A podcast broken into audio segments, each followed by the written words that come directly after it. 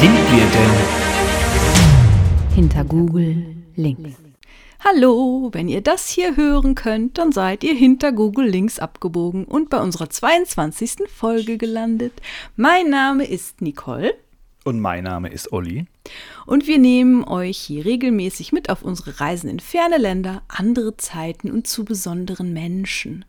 Heute, wenn ich recht informiert bin, reisen wir zu einer Frau. Mhm. Richtig.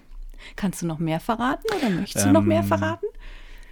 Eine, eine Frau, ähm, die verstrickt ist in einen unfassbaren Skandal.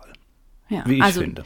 das ist so auch so ein bisschen üblich bei uns, dass unsere Folgen immer irgendwie unglaublich unfassbar oder immer so eine Art Wow-Effekt enthalten, ne?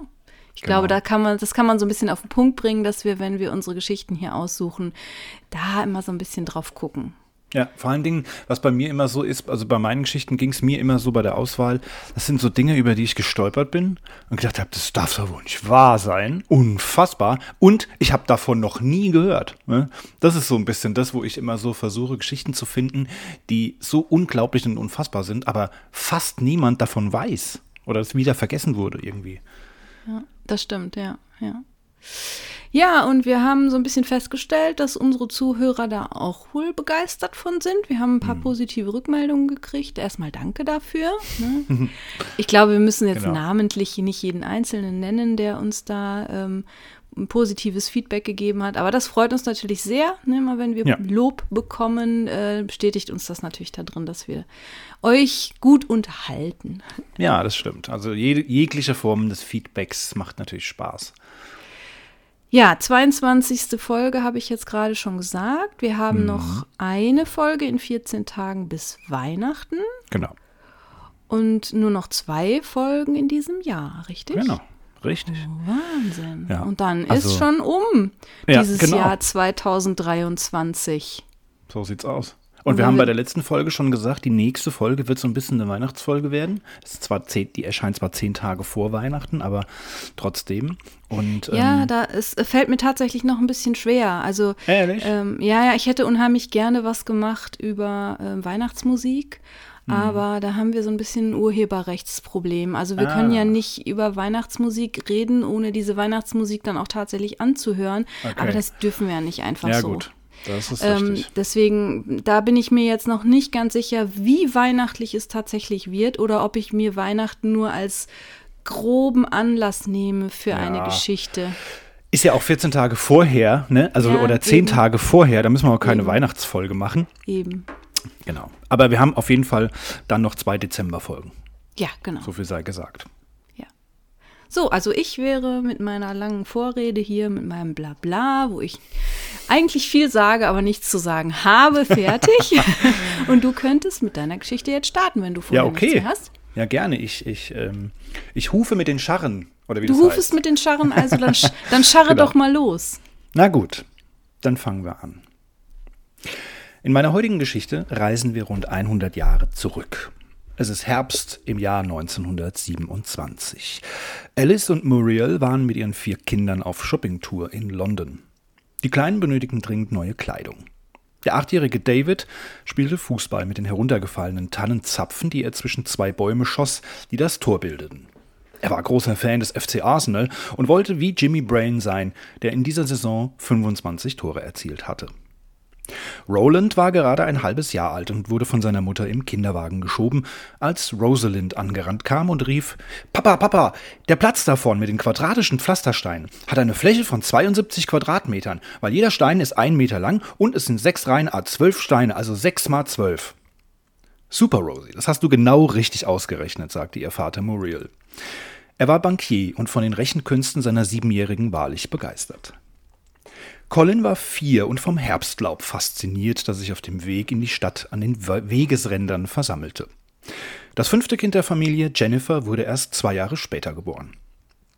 Nach dem anstrengenden Tag mit vier kleinen Kindern in der Großstadt und vielen Taschen, die nach Hause geschleppt werden mussten, freute sich Alice auf einen heißen Tee in ihrem Ohrensessel.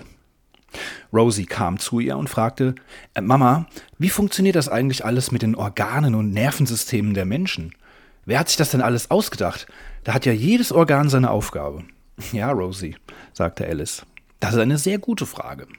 Da, der liebe Gott hat sich da wohl ganz schön was ausgedacht, bis das alles so funktionierte. Aber mit der Antwort war Rosie nicht so ganz zufrieden. Der liebe Gott konnte das ja nicht alles allein gemacht haben. Und wenn doch, wie hat er das gemacht? Wie funktioniert das alles wirklich? Das Herz, die Adern, die Nieren oder die ganzen Knochengelenke und Sehnen und all das. Drei Jahre später hatten Alice und Muriel beschlossen, ihre Tochter Rosalind auf ein angesehenes Mädcheninternat zu schicken, welches die Ausbildung in Naturwissenschaften unterstützte. Zwei Jahre später, also 1932, ging es dann weiter auf die St. Paul's Mädchenschule. Die Zeit dort sollte Rosalind nachhaltig in ihrer späteren Arbeit beeinflussen. St. Paul's legte Wert darauf, die Schülerinnen nicht nur zu unterrichten, sondern auch auf den beruflichen Lebensweg vorzubereiten. Naturwissenschaft war eine intellektuelle Anstrengung, die eher Sauberkeit, Gründlichkeit und Ausdauer als Aufregung und Wagemut verlangte.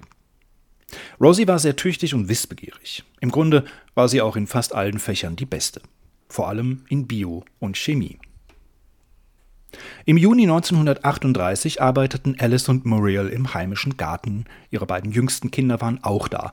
Roland warf einen Tennisball gegen die Wand und fing ihn anschließend wieder auf. Und Jennifer las ein Buch. Als das Gartentürchen aufgestoßen wurde, eine junge Dame über den Rasen stürmte und laut rief: Ich habe bestanden! Ich werde zugelassen!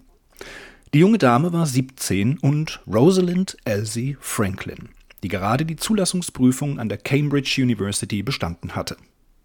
Stellt euch vor, ich habe in Chemie als Beste abgeschlossen und deswegen habe ich ein Stipendium bekommen. Das wird den größten Teil der Studiengebühren abdecken. Ist das nicht toll? Ja, das ist es, Rosie, schwärmten die überglücklichen Eltern. Vater Muriel übernahm aber die gesamten Kosten und sorgte dafür, dass die Gelder des Stipendiums einem geflüchteten Studenten zukam, der sich das sonst nicht hätte leisten können. In Cambridge boten ihr beide Colleges, Girton und Newnham, einen Studienplatz an, doch sie entschied sich für Newnham und begann im Oktober 1938 ein Studium der Naturwissenschaften. Die Studienzeit war hart. Zur damaligen Zeit herrschten noch andere Sitten in Cambridge. Seit 1869 waren erst Frauen zugelassen, seit 1871 Juden. Aber anders als in Oxford, wo man seit 1921 den Frauen akademische Titel gewährte, galten Frauen in Cambridge nicht als Universitätsangehörige. Sie wurden auch nicht als vollwertige Studenten angesehen, daher wurden die Männer Studenten, die Frauen aber Schülerinnen genannt.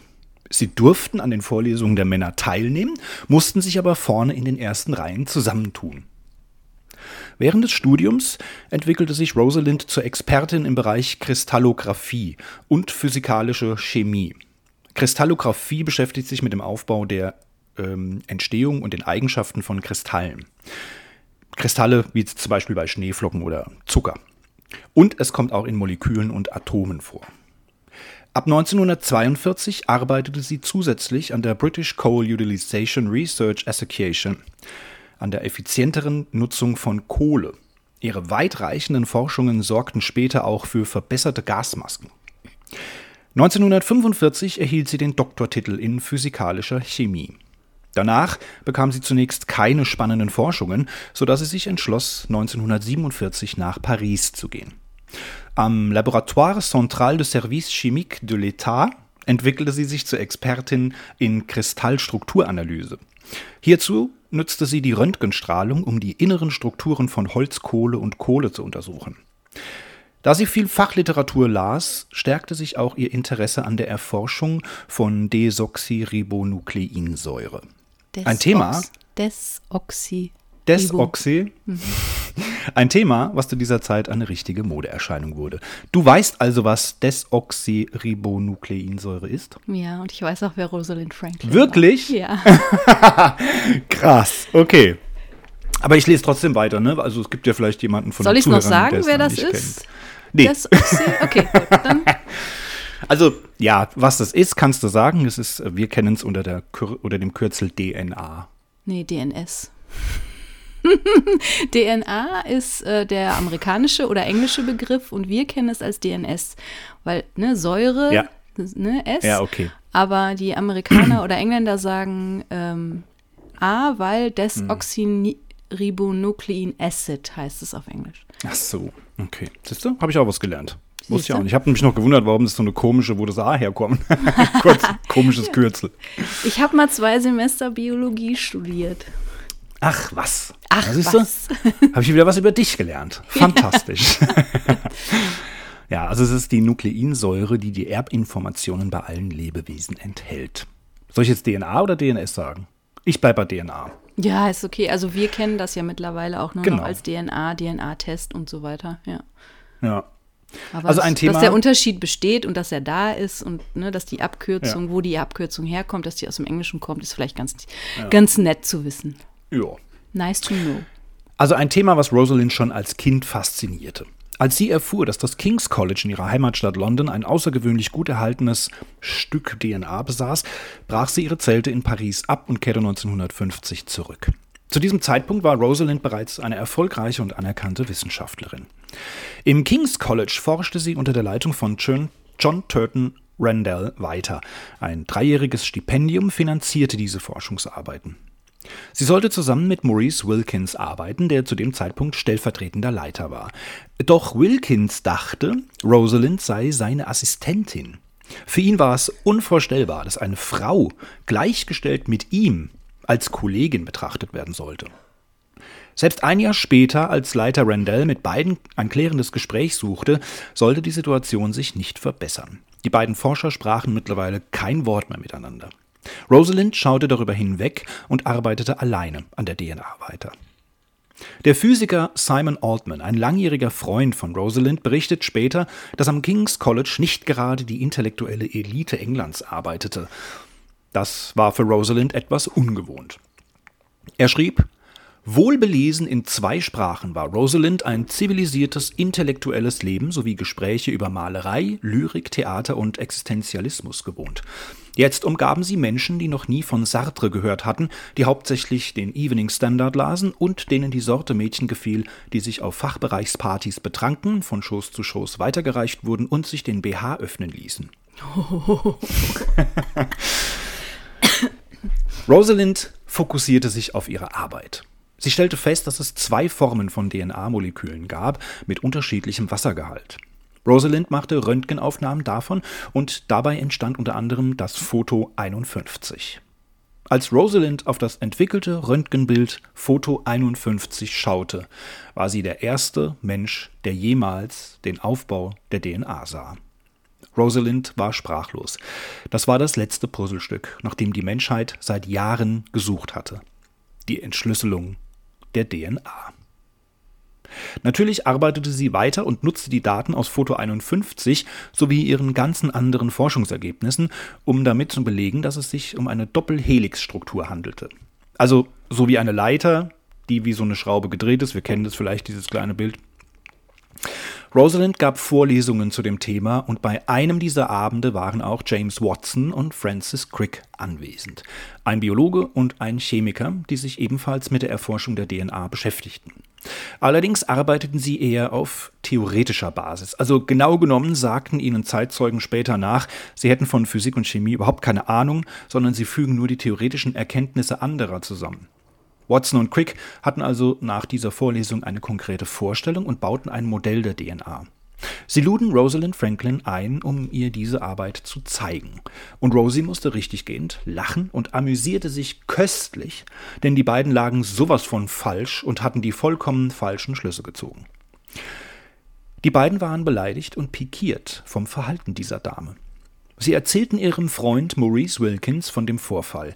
Ihr erinnert euch? Das ist der stellvertretende Leiter des King's College, der gar nicht gut auf Rosalind zu sprechen war. Und so kam der 30. Januar 1953, an dem Wilkins die beiden Forscher Watson und Cricks zu sich ins Labor einlud und ihnen die Forschungsarbeiten von Rosalind Franklin heimlich zeigte. Darunter auch das Foto 51.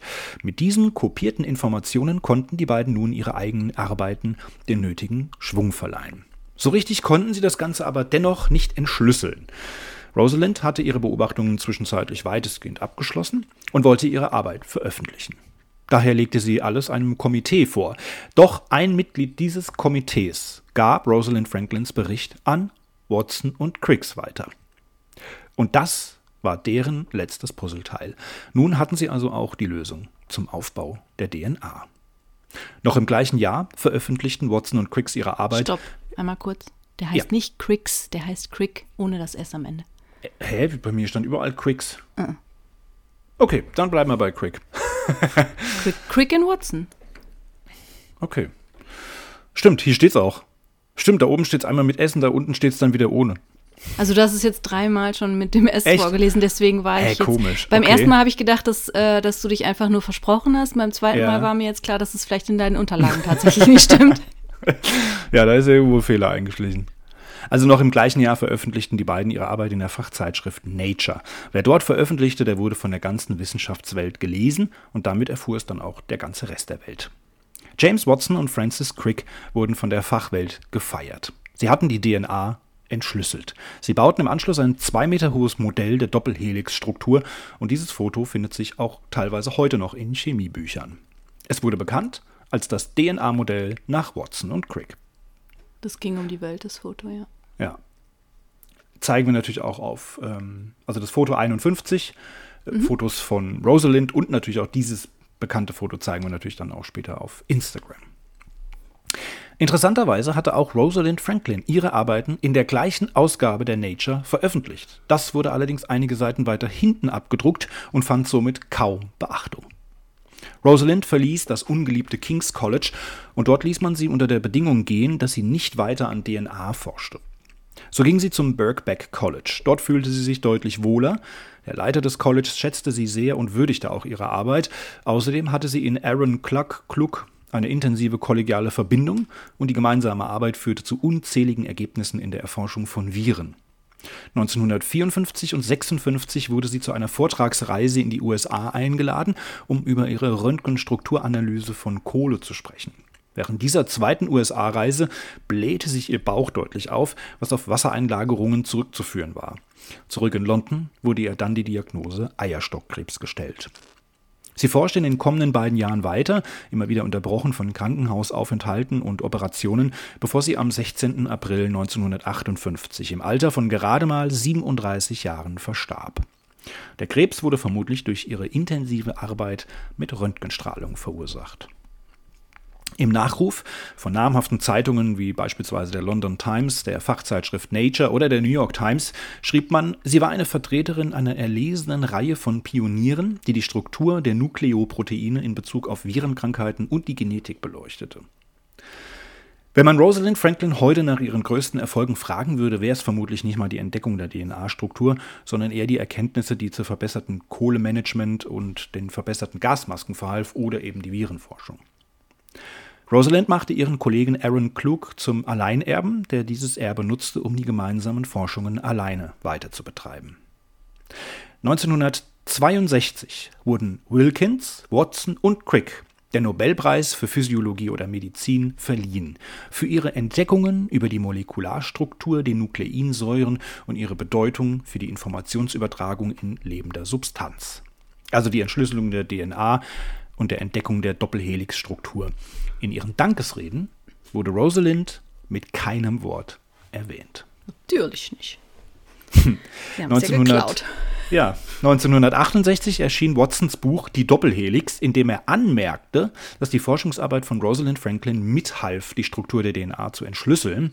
Beide stritten es aber zu ihren Lebzeiten ab, einfach nur Kopien von Rosalind gemacht zu haben und behaupteten sogar, dass Rosie selbst nie den Eindruck gehabt habe, man habe ihr diese Entdeckung gestohlen.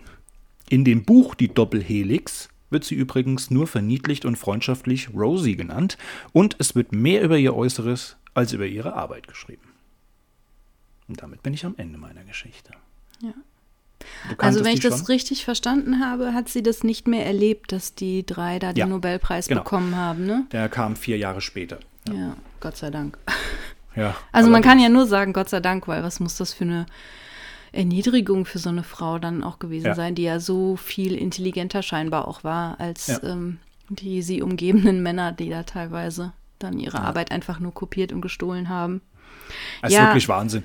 Also vor allem, wie oft sie da auch betrogen wurde von Männern. Ja? Also zum einen hatte sie generell schon Nachteile ne, in, der, in der Schule oder beim, beim Studium, äh, was sie drüber weg gesehen hat, ja, hat sich dann trotzdem da so durchgesetzt.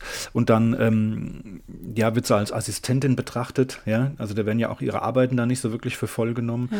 und dann hat sie was entdeckt, dann wird es geklaut, sie veröffentlicht es, ja, das, oder dieses Komitee dann schon, wo einer das denen wieder zuspielt, der andere ne, Leiter des oder stellvertretende Leiter zeigt denen das, also wie oft sie eigentlich von den Männern in der ganzen Zeit betrogen wurde, ja. das, ist, das ist wirklich unglaublich.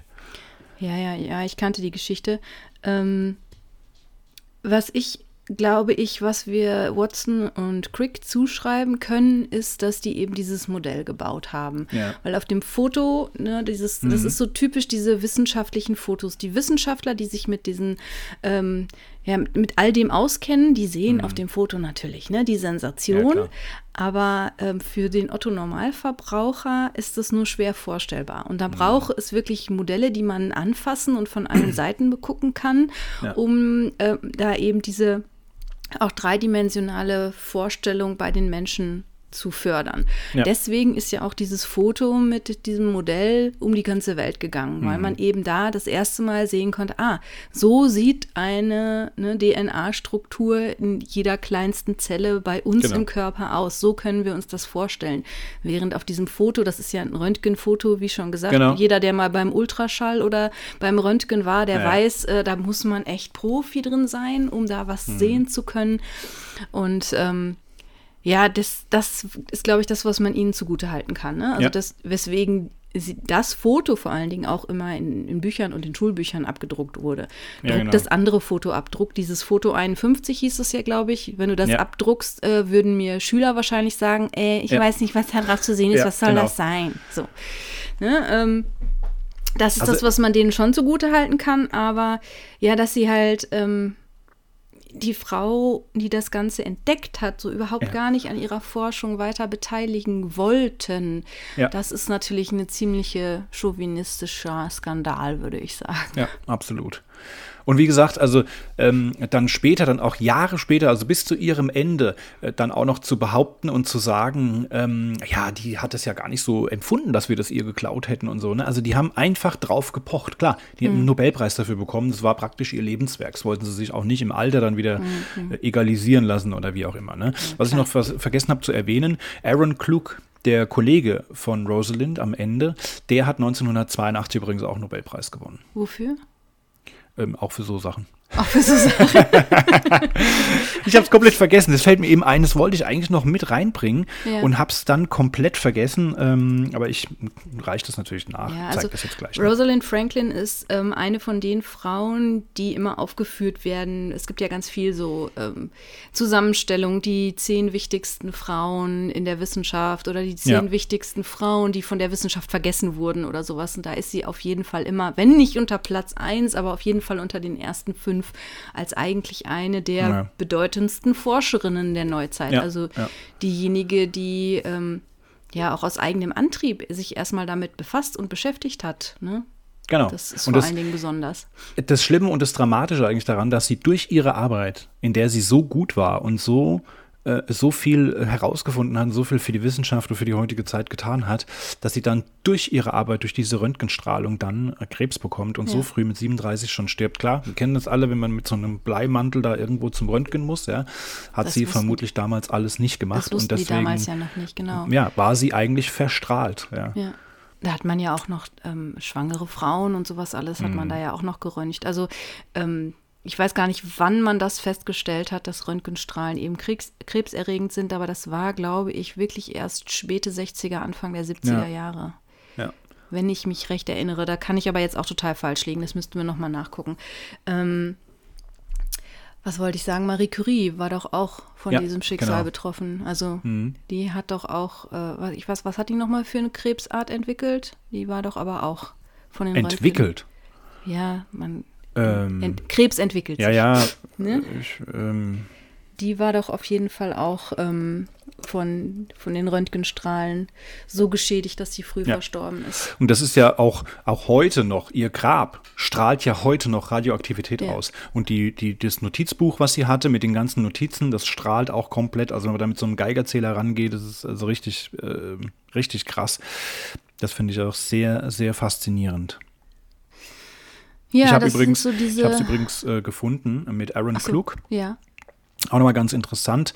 Also er ähm, erhielt 1982 den Nobelpreis für Chemie für die Entwicklung der kristallographischen Elektronenmikroskopie und die Untersuchung der Struktur biologisch wichtiger Nukleinsäure-Proteinkomplexe. Kommen wir also auch wieder, ne? hatten wir alles schon in meiner Geschichte. Und in seiner Nobelpreisrede erinnerte er an Rosalind Franklin, deren wissenschaftlicher Mitarbeiter er war und die mit ihren Röntgen Beugungsdiagrammen wesentlich zur Entschlüsselung der DNA beigetragen hat. Also da wird es dann auch nochmal erwähnt. Ja. Ja. Ja, da, das bedeutet ja auch irgendwie, da werden ja auch durch die Röntgenstrahlen werden da ja gewisse Dinge äh, stärker gebeugt und weniger gebeugt. Ne? Also Röntgenstrahlen sind ja auch nichts anderes eigentlich als el- elektromagnetische Wellen und die können ja gebeugt werden oder gebrochen Genau. werden und durch die Röntgenstrahlen wird einiges stärker gebrochen und anderes weniger stark gebrochen und da lässt sich dann eben auch diese DNA, das was wir kennen, wenn so ein DNA-Test gemacht wird, lässt sich da ja auch so ganz Ja. gut darstellen, ne? wo dann Ja. einiges stärker und anderes weniger stark dann gebrochen wird. Und das ist ja wirklich von Mensch zu Mensch so individuell, dass man da dann eben sagen kann, okay, das ist hier der genetische Fingerabdruck, den wir Genau. hier haben. Und dieses Foto 51, ne, um da nochmal darauf zurückzukommen, das, das zeigen wir dann auch auf Instagram, das sieht aus wie ein altes Röntgenbild, wo eine, wo eine Armbanduhr abgebildet ist, ja, von der Form her, mit so einem, mit so einem X, mit so Ja. Strichen, die einfach nur ein X bilden. Also man erkennt da null eine Helixstruktur oder eine Doppelhelixstruktur oder sonst was, so wie man diesen DNA-Strang jetzt mittlerweile kennt und auch in 3D sich das schon überall im Internet angucken kann. Aber ja, sie hat es damals erkannt. Ja, diese, dieses X würdest du sehen, wenn du die DNA, das Mo- DNA-Modell dir von oben anguckst. Von oben, ganz genau. Ganz genau, ja. Aber daraus das so zu erkennen, ist, das, ist verrückt. Ja. Aber da, ja, sie war halt da eben. Ja, also im Grunde besondere. ist das die Frau, der wir verdanken, dass wir heutzutage auch solche Dinge haben wie ähm, Genforschung oder die Behandlung von genetisch übertragenen Krankheiten. Ja. Ähm, unter anderem ja zum Beispiel auch Blutkrebs ist ja auch Mhm. eine Krankheit, die liegt ja auch, äh, da liegt ja auch dann quasi höchstwahrscheinlich ein Gendefekt vor, weswegen plötzlich ähm, das Knochenmark keine Blutzellen mehr ausbilden kann. Also das Ja. ne, geht man von aus, dass, es, dass das eine genetische Vorbelastung ist. Man ist dann sich noch nicht ganz im Klaren darüber. Und ich glaube, ähm, ja, Umwelteinflüsse spielen da auch eine Rolle. Aber hätten wir, ja, Rosalind Franklin, Rosalind, ne? Rosalind. Mhm. Rosalind Franklin nicht gehabt, dann könnten wir jetzt Blutkrebspatienten nicht helfen. Ja. Ne, das äh, haben wir jetzt gerade bei uns in der Schule gehabt, eine DKMS-Spendenaktion, Ja. ähm, wo wir ein, ja, im Grunde einen Knochenmarkspender suchen, der die, das gleiche genetische Profil Mhm. hat wie eine erkrankte Person.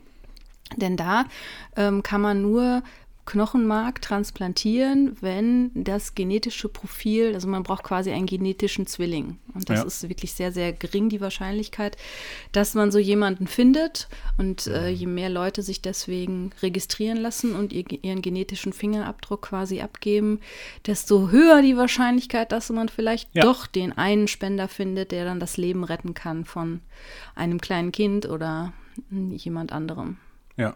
Und wir beide haben es gemacht, ne? Ja. Ähm, also Wattestäbchen durch den Mund fahren, tut nicht weh. Einpacken, weh. wieder zurückschicken, kostet kein Geld. Ähm, das übernehmen die Kosten, übernimmt DKMS. Und ihr seid dann in irgendeiner Datenbank registriert. Und auch, ähm, das kannst du vielleicht nochmal sagen, ich glaube, wenn man dann als Spender in Frage kommt, ist das keine Operation, wo man dann vier Wochen im Nicht Krankenhaus mehr liegt oder sonst nein, was. nicht Also also in es den ist- meisten Fällen, ich glaube äh, mittlerweile 88 Prozent der Fälle oder sogar noch mehr, ich Hm. bin mir mit den Zahlen jetzt gerade nicht ganz sicher, ähm, ist es eine Blutwäsche, die gemacht wird. Also Ja, okay. ähm, wir haben eine ehemalige Schülerin von uns, die hat im letzten Jahr tatsächlich gespendet, ihr Knochenmark. Die Hm. ist angerufen worden, die ist im Rahmen einer Blutspendeaktion bei uns an der Schule, hat die sich typisieren lassen, auch für die DKMS. Und ist dann im letzten Jahr irgendwann angerufen worden, ähm, dass man ihr Knochenmark gerne hätte, weil sie der genetische Zwilling von einer erkrankten Person ist. Und äh, dann musste sie zum Arzt, dann werden so Voruntersuchungen erst nochmal gemacht, da wird nochmal ein bisschen Blut abgenommen und dann geguckt, ähm, ob es wirklich passt und ob sie auch gesund ist und auch spenden kann.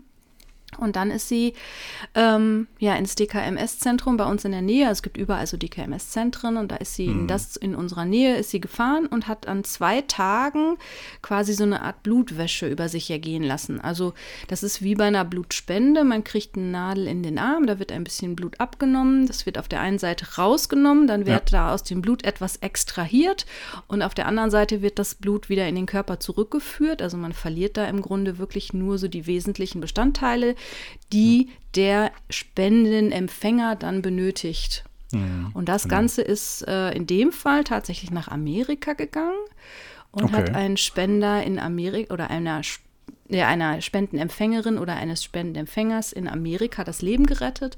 Und die Schülerin sagte, ähm, sie hat dann im Nachhinein auch ähm, Post von dieser Person bekommen. Also schon Wahnsinn. zweimal ähm, von quasi der Lebensretter hat dann Post bekommen ja. oder die Lebensretterin hat Krass. Post bekommen.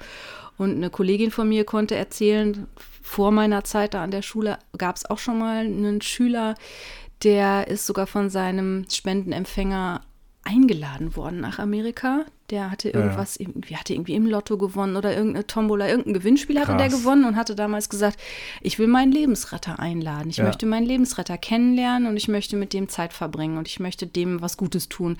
Und dann ist er irgendwie mit dem Flugzeug nach Las Vegas geflogen worden und hat dann da irgendwie ein Wochenende mit seinem genetischen Zwilling verbracht, dem er das Leben ja. gerettet hat. Also es ist ja. Es ist also Wahnsinn. Es ist so einfach, ne? Deswegen, also meldet euch einfach mal bei DKMS an. Wir können es gerne mal in die Shownotes schreiben, wie man ja. das macht, äh, weil es einfach wirklich am Anfang erstmal, ich habe es glaube ich vor zwei, drei Jahren gemacht, einfach nur mal mit dem Wattestäbchen durch den Mund fahren, in so ein Tütchen rein und abgeschickt. Ja, ja. es tut nicht so, ist nicht so, ist nicht so blöd wie ein Corona-Test, sagen nee, wir genau, mal so. Ja. Den ja, es tut überhaupt nicht weh und es ist auch gar nicht unangenehm. Man muss so einen ähm, Fragebogen ausfüllen auf der Webseite, wo man angeben muss, was man selbst so für Krankheiten hat. Gewisse Dinge sch äh, schließen aus. Also wenn man über 50 ist, kann man sich nicht mehr registrieren lassen. Wenn man unter 18 ist, kann man sich nicht registrieren lassen oder unter 16 oder 18, weiß ich jetzt gerade nicht. Äh, egal.